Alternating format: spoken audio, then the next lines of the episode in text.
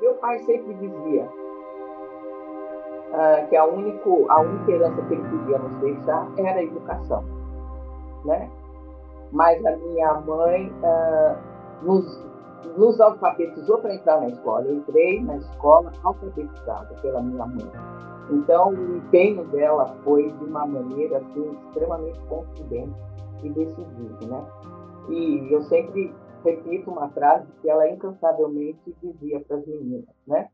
Nunca permitam depender de um homem para comprar as suas calcinhas. Isso ela falava invariavelmente e isso foi um mantra que acompanhou todas nós. Então, eu diria que isso fez da nossa família uma família muito matriarcal, assim, né? Nós somos todas mulheres muito de gênero muito forte, mulheres muito difíceis, mulheres mandonas, mulheres autoritárias, cada uma com a sua característica, com o seu jeito, né?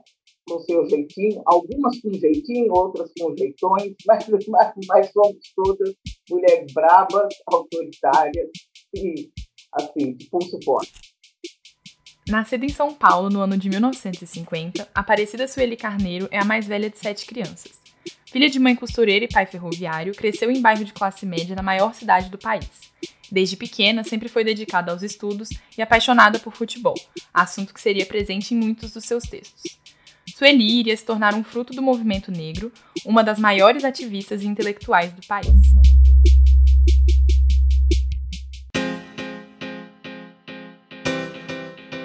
Esse é o Como é que Fica, um podcast do coletivo Retomadas Epistemológicas dedicado a contar a história de importantes pensadores e pensadoras que produzem da margem para o centro. Eu sou a Gabriela, integrante do coletivo, e vou conduzir essas narrativas com vocês.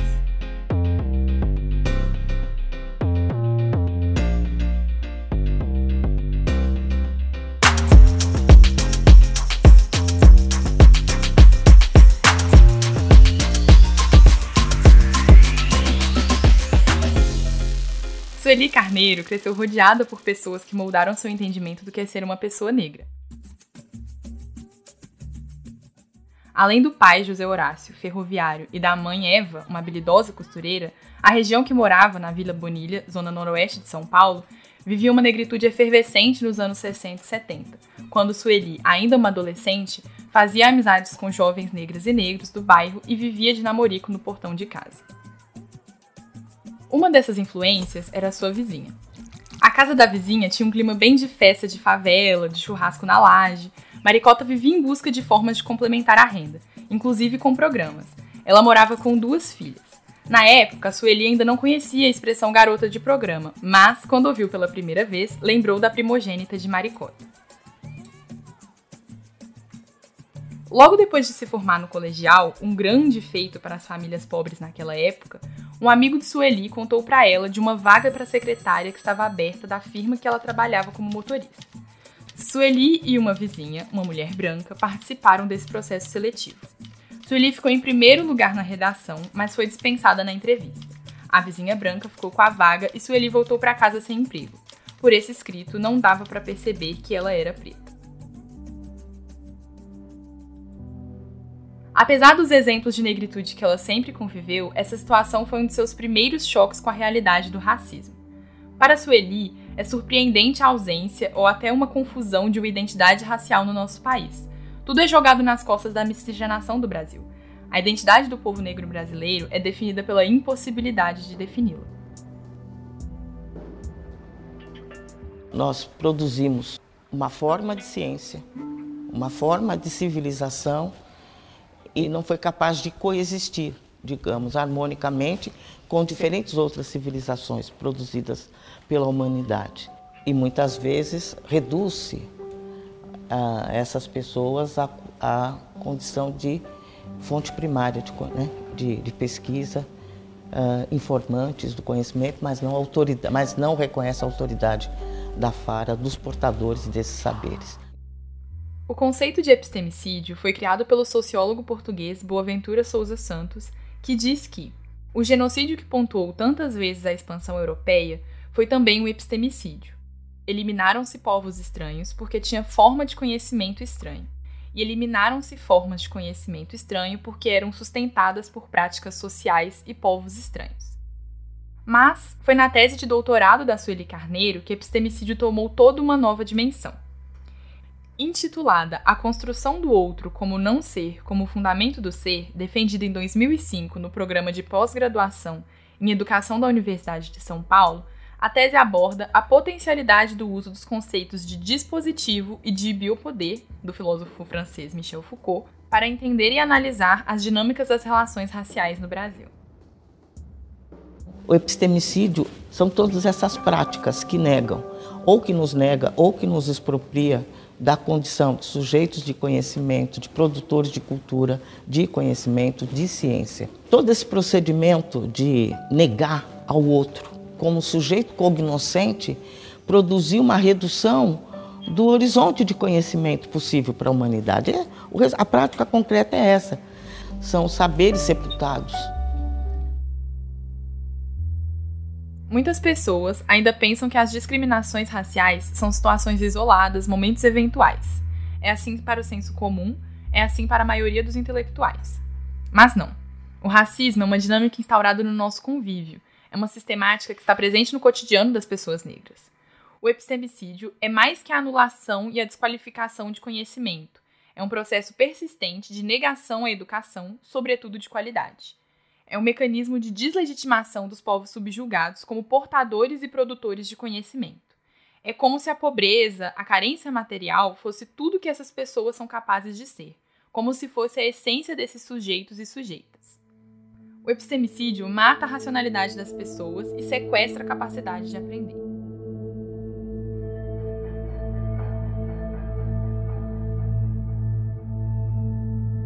Excelentíssimo senhor ministro, se essa corte entende que pode haver racismo, mesmo não havendo raças, se essa corte também entende que o racismo está assentado em convicções raciais, que geram discriminações, preconceito segregacionista.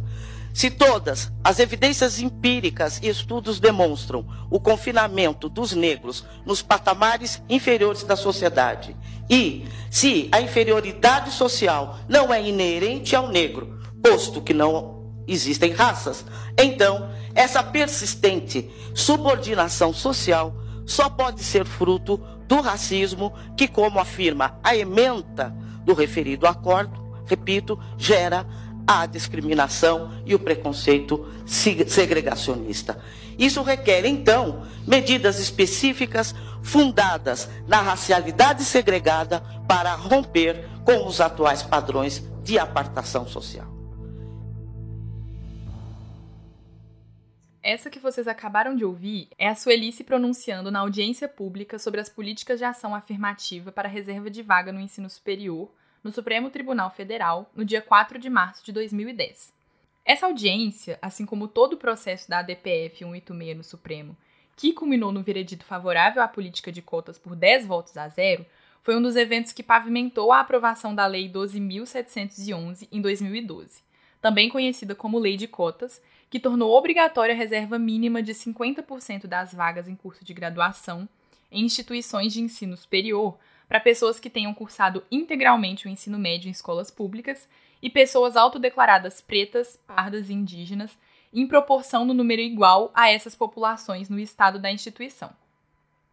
Em 2016, a lei foi editada, adicionando também pessoas com deficiência como beneficiárias das políticas de cotas. No texto da ADPF 186, relatado pelo ministro Ricardo Lewandowski, é possível ler a contribuição da fala da Sueli ao processo. Manifestou-se Sueli Carneiro, do Instituto da Mulher Negra de São Paulo, GLE10, para quem as medidas compensatórias em favor dos negros não representam apenas uma etapa de luta contra a discriminação, mas o fim de uma era de desigualdade e exclusão social. Afirmou mais que o mito da democracia racial é fundamentado em uma sensação unilateral e branca de conforto nas relações interraciais. Sueli é uma grande crente no poder da educação como um instrumento de afirmação pessoal e social, e em como a educação é primordial para a reparação dos danos que a escravização e a colonização tiveram sobre as pessoas negras. Pessoas negras, criam juntas várias formas de resistir à negação da educação imposta a elas, seja no ensino infantil, básico ou superior. A educação é um bem maior que o dinheiro, é algo que ninguém pode tirar, um ensinamento familiar. A educação é um campo de batalha histórica pela transformação da realidade da dominação racial e para tornar possível outra existência para o povo negro.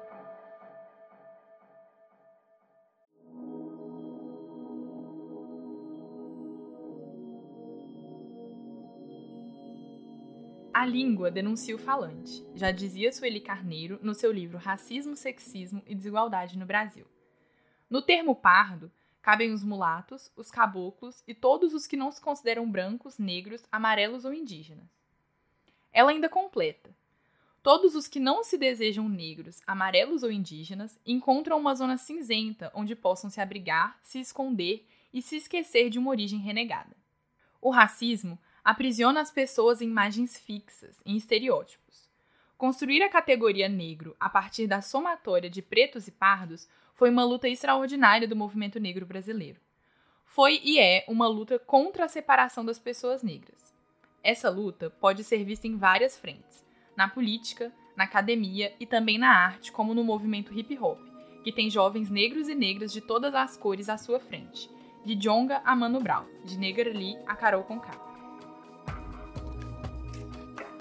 A mestiçagem foi um, um, um, um foi projeto de e, e, um dos seus principais resultados foi fracionar a identidade negra e impedir ah, que, é, que é, essa unidade né, de pardos e pretos ah, se assumisse enquanto um coletivo único, reivindicante não é, de, uma, de uma outra forma de inserção na sociedade brasileira. Então, eu acho que.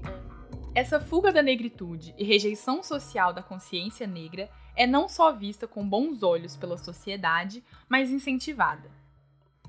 Pensar que somos todos iguais ou que é uma questão de quem é rico ou quem é pobre são discursos que o branco brasileiro nos ensinou e gosta de ouvir.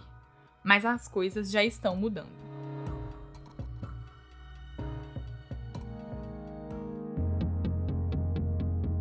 Eu acho que a, a principal lição da, dessa, desse momento histórico é, é nos dizer que há momentos da nossa luta que parece que não é possível avançar. Há, há determinados momentos que a gente tenho uma sensação de que essa sociedade é incapaz né,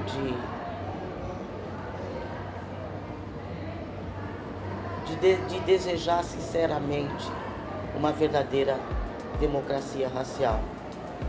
Mas eu acho que essa batalha né, pelas cotas, ela, ela nos indica que perseverar é o único caminho que nós temos. Né? Perseverar.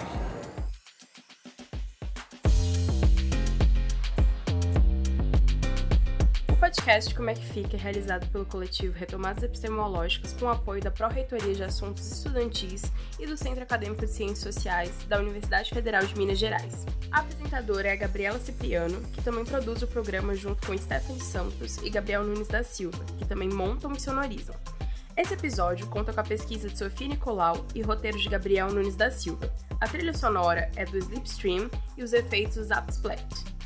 Agradecimentos especiais à Pró-Reitoria de Assuntos Estudantis da UFMG e ao Centro Acadêmico de Ciências Sociais, a jornalista Bianca Santana, biógrafa de Sueli Carneiro, cujos escritos foram de extrema importância para a construção desse episódio, e, claro, a Sueli Carneiro.